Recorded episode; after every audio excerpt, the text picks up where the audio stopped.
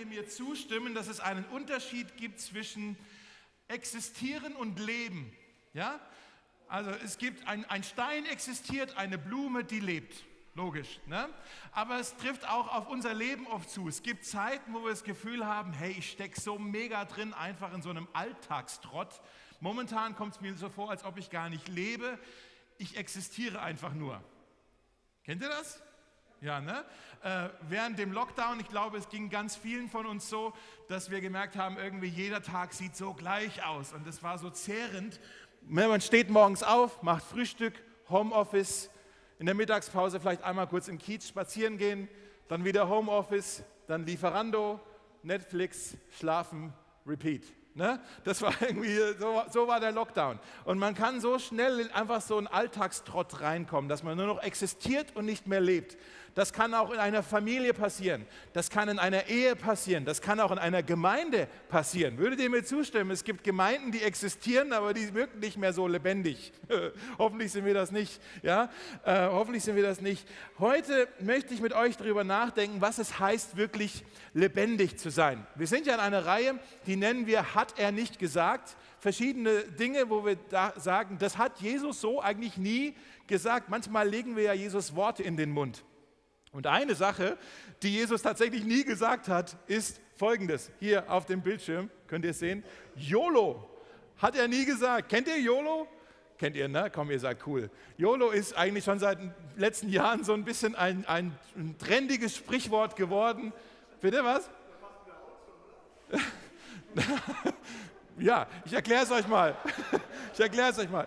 Für diejenigen unter euch, die das jetzt erklärt also YOLO heißt auf Englisch You only live once. Ja, man lebt nur einmal. Und das ist so ein bisschen dieses äh, fast schon ein hedonistisches Mantra geworden für, für dieses, äh, ich, ich lebe ja nur einmal, ich habe nur dieses Leben und die Zukunft sieht sowieso nicht sehr rosig aus. Deshalb versuche ich jetzt im Hier und Jetzt, geht immer um das Hier und Jetzt, versuche ich das Leben in vollen Zügen zu genießen. Deshalb spare ich auch nichts, sondern ich gebe mein Geld gleich aus. Ja, ich gehe jetzt in den Urlaub, den ich mir eigentlich gar nicht leisten kann. Ich versuche jetzt mich zu Prio zu machen, weil die Zukunft ist duster wer weiß, was die Zukunft überhaupt mit sich bringt. You only live once. Ich lebe nur hier und jetzt. Ich muss das jetzt irgendwie auskosten.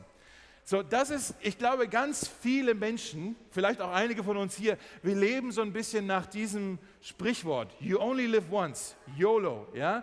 Und ähm, es ist, in der Bibel gibt es übrigens auch einen Vers schon in Jesaja, wo im Prinzip YOLO beschrieben wird. Da steht: Lasst uns essen und trinken, denn morgen werden wir sterben.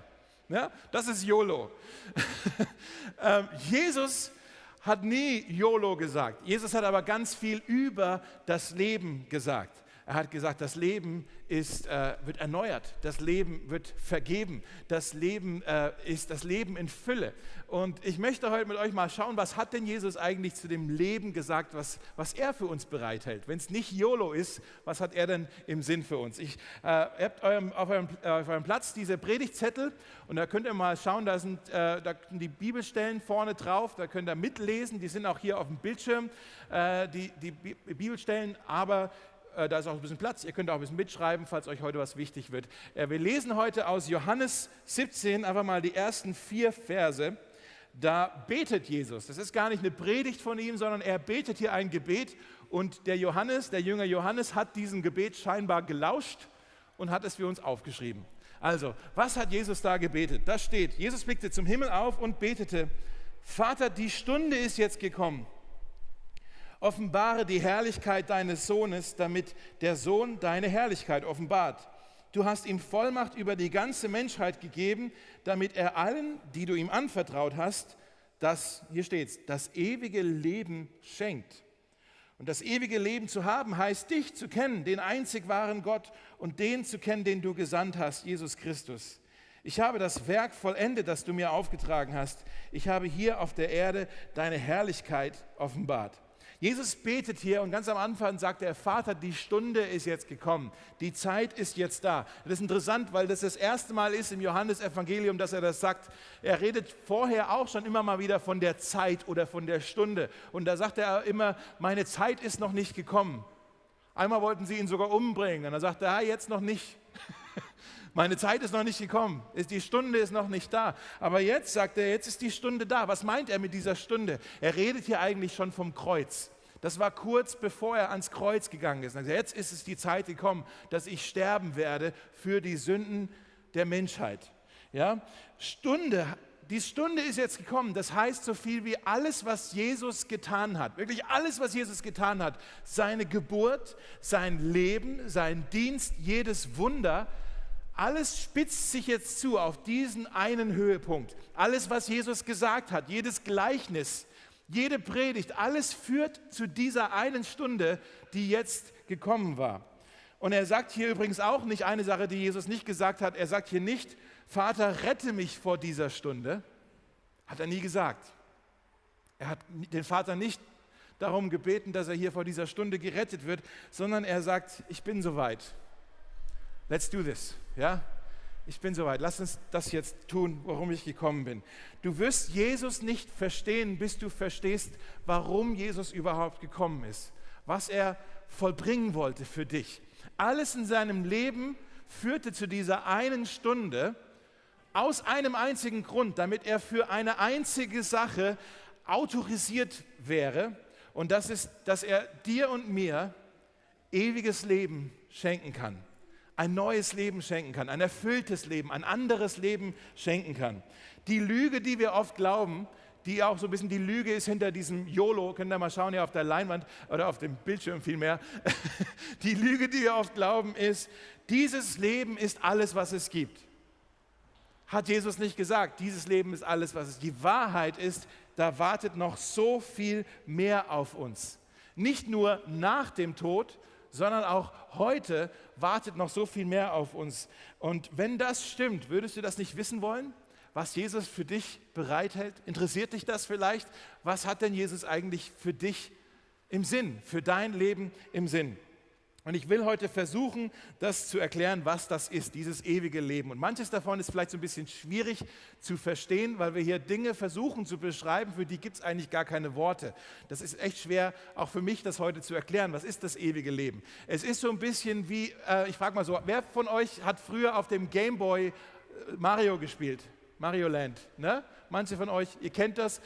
Super Mario, das ist dieser, dieser kleine Italiener, ja, ist er Italiener, ne? der, äh, der äh, in seiner zweidimensionalen Welt, ja, er kann hoch und runter und er kann links und rechts. Ja? Auf der Suche nach der Prinzessin ist er dort unterwegs und geht von Level zu Level. Stell dir vor, du würdest hineingehen in Mario Land und würdest versuchen, Mario zu erklären, dass es noch eine dritte Dimension gibt. Nicht nur hoch und runter und links und rechts, sondern auch 3D. Du kannst auch nach vorne und nach hinten laufen. Mario wüsste überhaupt nicht, wovon du sprichst. Er kennt es ja nicht anders. Ja, so ist es so ein bisschen heute. Ich versuche euch heute was zu erklären, was eigentlich unser Denken übersteigt. Das ist eine andere Dimension, die wir heute versuchen zu begreifen. Und die kapieren wir wahrscheinlich erstmal nicht, weil wir, weil wir die gar nicht greifen können. Ja, das ist das ewige Leben. Äh, was ist es denn? Ich habe drei Punkte für euch, wenn ihr das aufschreiben wollt. Das erste ist, das ewige Leben ist ein Geschenk. Steht hier in diesem Text. Das ewige Leben ist ein Geschenk. Er sagt hier, damit ich ihnen das ewige Leben schenken kann. Das hört sich erstmal positiv an. Oh, cool, ein Geschenk. Aber eigentlich ist es auch so ein bisschen beleidigend finde ich. Wenn man darüber nachdenkt, ist es ein bisschen beleidigend, dass Jesus zu dir kommt und sagt, hey, ich habe hier ein Geschenk für dich, ein anderes Leben, ein ewiges Leben, besseres Leben dann denkst du, ja, was ist denn falsch mit meinem Leben? Was stimmt denn nicht mit meinem Leben? Warum brauche ich denn jetzt ein anderes Leben? Mein Leben ist doch auch so ganz okay. Ne, es gibt manche Geschenke, die, ähm, die kann man nur annehmen, wenn man dabei etwas über sich selber zugibt. Zum Beispiel, stell dir mal vor, der Jasper kommt zu mir, sitzt hier und sagt, Dave, ich habe das beste Geschenk für dich. Das passt so unmittelbar gut für dich. Das ist genau das Geschenk, was du brauchst. Und dann packe ich das Geschenk aus und es ist Deo. Ja? Dann kann ich das Geschenk nur annehmen, wenn ich damit etwas über mich selber zugebe und sage, okay, scheinbar brauche ich das. Ja? Wenn ich denke, nee, das brauche ich nicht, was denkst du eigentlich? Ja, dann, dann weise ich das Geschenk wieder ab. So ist es mit diesem Geschenk des ewigen Lebens. Da müssen, wenn wir das annehmen wollen, dann müssen wir erstmal was über uns selber zugeben. Wenn Jesus kommt, ich will dir ewiges Leben schenken, dann sagen wir eigentlich, sag mal, heißt es, du denkst, ich bin tot oder was, Jesus? Aber die Bibel sagt eigentlich genau das, dass wir in unserer Sünde, geistlich gesehen, sind wir, sind wir tot. Die Bibel sagt im Epheser 2, da heißt es, Gott liebte uns so sehr, dass er uns, die wir durch unsere Sünden tot waren, mit Christus neues Leben schenkte. Seht ihr das? Wir waren durch unsere Sünden tot und jetzt hat er uns neues Leben, ewiges Leben geschenkt, als er uns von den Toten auferweckt. Das Problem ist doch, dass wir eigentlich, äh, eigentlich bewusstlos sind, dass wir ahnungslos sind äh, von der Realität. Wir sehen eigentlich nur die Wahrheit, die wir halt so kennen, so wie der Mario eben seine 2D-Welt kennt. Ja? Aber wenn, ich erkläre es mal so, ich erkläre es mal so. Würdet ihr mir zustimmen, dass es in der Natur verschiedene Level an Leben gibt, oder? Hier ist ein Bild, glaube ich, oder mehrere Bilder auf dem Bildschirm von einer Pflanze, von einem Tier und von einem Mensch. Alle drei, würden wir sagen, sind lebendig. Aber trotzdem sind das unterschiedliche Formen von Leben. Das sind, die sind unterschiedliche Level von Leben. Denkt einfach mal mit mir mit. Seht ihr das Bild ja? Ne? Ja, genau. Eine Pflanze eine Pflanze hat so ein bisschen eine Wahrnehmung von dem, was um sie herum passiert. Die, kann, die spürt, wenn es warm ist, wenn die Sonne scheint. Die spürt, wenn, äh, wenn, wenn Wasser da ist. Ja, das, die kriegt schon ein bisschen was mit. Aber eine Pflanze sieht nichts, sie hört nichts, sie spürt nichts, sie äh, kann sich nicht bewegen. Ja, sie riecht nichts. Es gibt vielleicht ein paar Ausnahmen. Ich glaube, ein paar Pflanzen können nur ein bisschen was spüren. Aber die meisten Pflanzen im Großen und Ganzen, Pflanzen haben gar keine Vorstellung davon, was vielleicht unmittelbar neben ihnen vor sich los ist. Kriegen die überhaupt nicht mit. Die haben einfach so, aber trotzdem sagen wir, ist eine Form von Leben, aber nicht so lebendig, wie wir das leben. Macht Sinn? Ja, ne? Ein Tier hat schon wieder, hat, hat, hat die fünf Sinneswahrnehmungen. Ein Tier kann hören, ein Tier kann, äh, kann sehen, fühlen, schmecken, riechen, ja. Aber ein Tier kann nicht reflektieren, kann nicht über die Zukunft träumen. Ein Tier kann nicht, äh, kann nicht beurteilen. Ein Tier kann, hat einen Instinkt. Jetzt gibt es die, die Hunde haben, sagen, oh, doch, mein Hund, der träumt den ganzen Tag. Vielleicht gibt es Ausnahmen, ja, der Delfin, der Elefant und dein Hund. Okay, aber all, also im Großen und Ganzen, ein Tier hat kein Konzept davon, was ist eigentlich Schönheit, was ist überhaupt Gerechtigkeit, was ist Ungerechtigkeit, was ist denn äh, Freude, was ist denn Liebe. Das kann das Tier überhaupt nicht empfinden, aber das ist unsere Lebensform. Wir haben dann nochmal eine tiefere Wahrnehmung, eine weitere eine weitere ähm, Wahrnehmung von der Realität. Und wenn jetzt Jesus kommt und sagt, ich habe hier vielleicht noch mal ein Level Nummer vier, ich habe hier ein ewiges Leben, dann ist es so, wie wenn das Tier versucht, der Pflanze zu erklären, wie das Leben für sie aussteht. Die Pflanze, die Pflanze kann es überhaupt nicht kapieren. Seid ihr mit mir ein bisschen? Es ist heute zu äh, philosophisch. Ein bisschen? okay. Jesus kommt und er sagt, ich will das nächste Level freischalten für dich. Ich habe ewiges Leben für dich. Und das, das Leben ist mehr als nur das, was du jetzt wahrnimmst. Es ist mehr als nur dieses Hier und Jetzt. Und vielleicht bist du wie Mario oder wie die Pflanze völlig, völlig ahnungslos von dieser nächsten Dimension, die Jesus für dich hat. Aber Jesus sagt, das ist mein Geschenk an dich. Du kannst dich selber nicht von einem Level ins nächste erarbeiten. Ich muss dich dahin bewegen. Deshalb ist es ein Geschenk was wir annehmen müssen. Okay, das zweite ist, das ewige Leben ist nicht nur ein Geschenk, das ewige Leben ist eine Beziehung. Das ewige Leben ist eine Beziehung. Und wenn ihr heute sonst nichts mitnimmt, bitte nehmt das hier mit.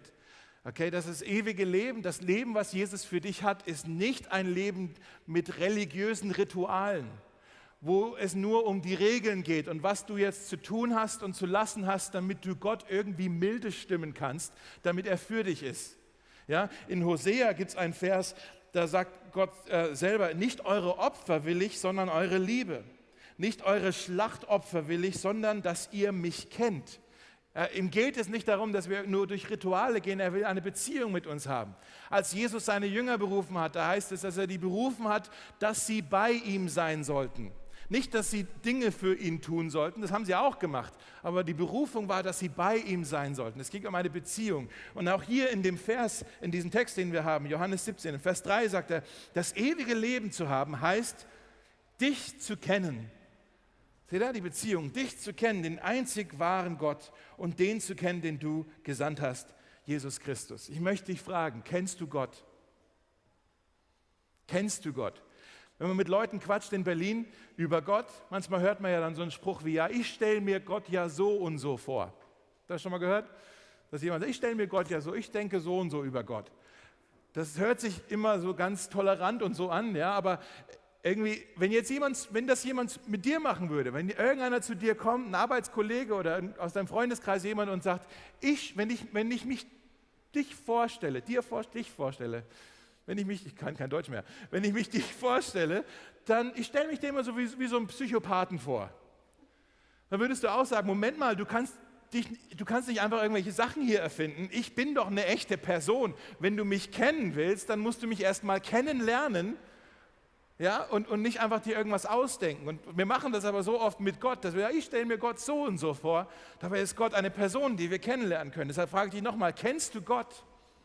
Kennst du Gott? Und nicht nur weißt du Dinge über Gott, sondern kennst du ihn. Ein großer Unterschied.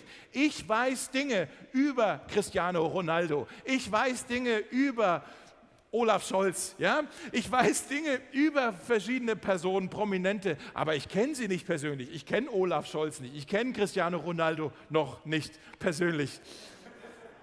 Irgendwann sitzt er hier, oder? Lass uns mal dafür beten, das wäre doch was. Wenn er seine Karriere bei der Hertha ausklingen lässt, man darf ja noch träumen.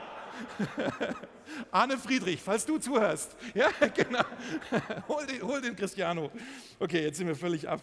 Also, was ich sagen will, ist, du kannst deinen Schöpfer kennenlernen. Das sagt, das, das sagt Jesus hier. Du kannst deinen Schöpfer, den Gott des Universums, den kannst du kennenlernen. Deshalb gibt es überhaupt das Universum. Ist dir das bewusst? Die Welt gibt es, damit du eine Beziehung mit Gott haben kannst. In Apostelgeschichte 17 sind krasse Verse. Ich lese das mal hier vor aus einer freieren Übersetzung. Da heißt es, Gott hat die Menschheit erschaffen und die Erde bewohnbar gemacht mit reichlich Raum und Zeit zum Leben, damit wir Gott suchen können und dabei nicht im Dunkeln tappen, sondern ihn tatsächlich finden. Gott hat das Universum gemacht. Er hat die Menschheitsgeschichte gelenkt. Er hat Jesus gesandt, damit er am Kreuz sterben würde, auferstehen würde, in den Himmel fahren würde, eine Beziehung wiederherstellen könnte. Alles nur, damit du und ich eine Beziehung haben können mit Gott selbst, dass wir ihn höchstpersönlich kennenlernen können. Wenn dir das anfängt, wenn du da das so ein bisschen bewusst wird, dann zweifel nie wieder an deinem Wert. Gott setzt alle Hebel in Bewegung für dich, damit du ihn kennenlernen kannst. Ja? Wenn Gott dich nicht kennenlernen wollte, dann hätte er das Universum nicht gemacht. Dann gäbe es das alles nicht. Dann gäbe es dich nicht, hätte er dich nicht geschaffen. Dann wäre Jesus nie Mensch geworden, wenn er dich nicht kennenlernen wollte. Jesus sagt hier, dass, dass, das ist das Wichtigste, dass, dass du für Gott ist das das Wichtigste, dass du ihn kennenlernst. Paulus schreibt es auch an Timotheus. Im 1. Timotheus 6, 21 heißt es, manche haben das Wichtigste im Leben verpasst. Sie kennen Gott nicht. Das ist schon krass. Du kannst alle möglichen To-Do-Listen haben und alles Mögliche erreichen, aber das Wichtigste im Leben hast du verpasst, wenn du Gott nicht kennst. Wenn du Gott nicht kennst, dann existierst du nur, aber du lebst nicht dann hast du dieses nächste Level noch nicht freigeschaltet. Jesus sagt, das neue, das ewige Leben ist es, Gott zu kennen und auch ihn, den Sohn Jesus kennenzulernen. In Johannes 15 sagt er, ich nenne euch jetzt nicht mehr Diener, sondern, also nicht, nicht mehr Diener, weil ein Herr seine Diener nicht ins Vertrauen zieht. Ihr seid jetzt meine Freunde. Ist das nicht krass? Jesus sagt, wir können eine Freundschaft miteinander haben. Das, das Wort hier für Freunde ist nicht nur ähm, irgendeine Bekanntschaft, sondern das ist eine, eine, richtig enge, eine tief vertrauliche Freundschaft. Das ist so wie der Trauzeuge an einer Hochzeit oder wie der König, der wirklich seinen engen, vertrautesten Kreis hat. Ja? Ein Diener, der hat eigentlich, der hält immer Distanz zum König. Ja? Der kriegt eigentlich nichts mit. Aber ein Freund, der sitzt am Tisch mit dem König und der hat aktiven Zugang zu diesem König. Der, ähm, der wird in vertrauliche Informationen mit eingew eingewiesen. Der hat eine enge Beziehung zu diesem König. Bist du mit Jesus befreundet? Kennst du Gott persönlich? Das ist meine Frage, die ich dir heute stellen möchte. Kennst du diesen Gott persönlich? Wenn nicht, dann in ein paar Minuten wollen wir miteinander beten. Und ich möchte dich einladen, heute vielleicht zum ersten Mal oder zum ersten Mal seit langem wieder einfach zu sagen, jetzt, heute entscheide ich mich für diese Freundschaft, für diese Beziehung, für dieses ewige Leben, was mir hier ange angeboten wird. Ähm, Jesus, der, der liebt dich so sehr, dass er sein Leben für dich gab und alle Hebel in Bewegung gesetzt hat. Willst du den denn nicht mal kennenlernen? Wenn der so dir nachgeht? Ich glaube, er hat, er hat zumindest, Respekt wäre es zumindest mal zu versuchen, oder? Aber vielleicht kennst du Jesus auch schon eine Weile und du sagst, ja, meine Antwort ist, ich, ich kenne das, ich lebe eine Freundschaft mit ihm, dann möchte ich dich heute ermutigen, vertiefe diese Freundschaft mit ihm, kultiviere diese Beziehung, die du mit Gott hast, äh, dass du ihn immer besser und immer besser kennenlernst. Und vielleicht fragst du, ja, wie mache ich das denn? Wie lerne ich denn Gott immer besser kennen? Wie lebe ich denn eine Beziehung mit diesem Gott? Und es ist eigentlich gar nicht so kompliziert. Es ist eigentlich genauso wie jede andere Beziehung, die wir so im Leben auch haben. Du, du lebst die Beziehung mit Gott, indem du Zeit mit ihm verbringst indem du einfach das Leben mit ihm zusammen gestaltest, indem du mit ihm redest, wir nennen das Gebet, indem du auf ihn hörst, wir nennen das Bibellesen, ja? indem du anfängst, dich mehr und mehr einfach in diesen Jesus, ich sag's mal so salopp, in ihn zu verlieben. Ja? Jesus wird dort gekannt, wo er geliebt wird. Vielleicht wollt ihr euch das aufschreiben. Jesus wird dort gekannt, wo er geliebt wird. Vielleicht möchtest du morgens einfach jeden Morgen aufstehen und sagen, Jesus, was auch immer heute passiert, mein Gebet ist, dass ich dich an diesem Tag heute besser kennenlerne und tiefer lieben lerne. Amen. Und egal, was sonst an diesem Tag passiert, egal, ob du deine To-Do-List geschafft hast oder nicht, wenn du abends ins Bett gehst und du hast den Tag hindurch Jesus besser kennengelernt und du hast ihn tiefer lieben gelernt, dann war das ein gut gelebter Tag. Aber andersrum auch, wenn du alles, alles auf deiner To-Do-List geschafft hast und du denkst abends, oh, heute war ich super produktiv, aber du gehst eigentlich ins Bett und du hast Jesus nicht besser kennengelernt und hast ihn nicht tiefer lieben gelernt, dann hast du einen Tag vergeudet. Hast du diesen Tag verschwendet, du hast was verpasst. Also, bevor wir beten, noch schnell das dritte. Das ewige Leben ist ein Geschenk, es ist eine Beziehung und es ist für immer. Ist das nicht krass? Das steht ja auch ein bisschen in dem Wort drin, ewig. Ne? Das ewige Leben ist für immer. Irgendwann wird dein Herz auf, aufhören zu schlagen. Ist so für alle von uns. Ja? Irgendwann hört dann auf, wird dein Herz aufhören zu schlagen. Aber das ist dann das Ende von deiner Zeit hier auf Erden, aber es ist noch nicht das Ende von dir. Die Bibel sagt uns, dass es danach noch weitergeht, dass es da eine Ewigkeit gibt. Äh, sie vergleicht es an einer Stelle da so, dass unser Körper, in dem wir jetzt leben, ist so wie ein Zelt, und wir, was auf uns wartet in der Ewigkeit ist dann, wir lassen das Zelt stehen, das ist ja auch nur was Temporäres. Äh, äh, und wir gehen dann und dort, dort wartet ein ewiges Haus auf uns. Schaut mal hier im 1. Korinther 5 heißt es, wir wissen, wenn diese irdische Zeit, sorry, wenn dieses irdische Zelt, in dem wir leben, einmal abgerissen wird, also wenn wir sterben und diesen Körper verlassen, dann werden wir ein ewiges Haus im Himmel haben.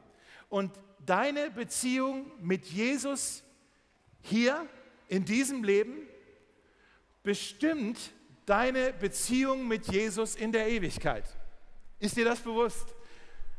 Wenn du in diesem Leben dich dafür entscheidest, Freund von diesem Jesus zu werden, dann lädt er dich ein, die Ewigkeit mit ihm gemeinsam zu verbringen. Wir nennen das den Himmel. Wenn du in diesem Leben sagst, ich will gar nicht mit diesem Jesus befreundet sein, ich, ich schlage dieses Angebot aus, ich will das nicht, dann wirst du die Ewigkeit auch getrennt von ihm verbringen. Wir nennen das die Hölle. Jetzt hat er das Wort gesagt. Ja? Aber im Prinzip, wenn wir mal so drüber nachdenken, wenn, wenn dir Jesus nichts wert ist, dann wirst du den Himmel nicht mögen. Ist so.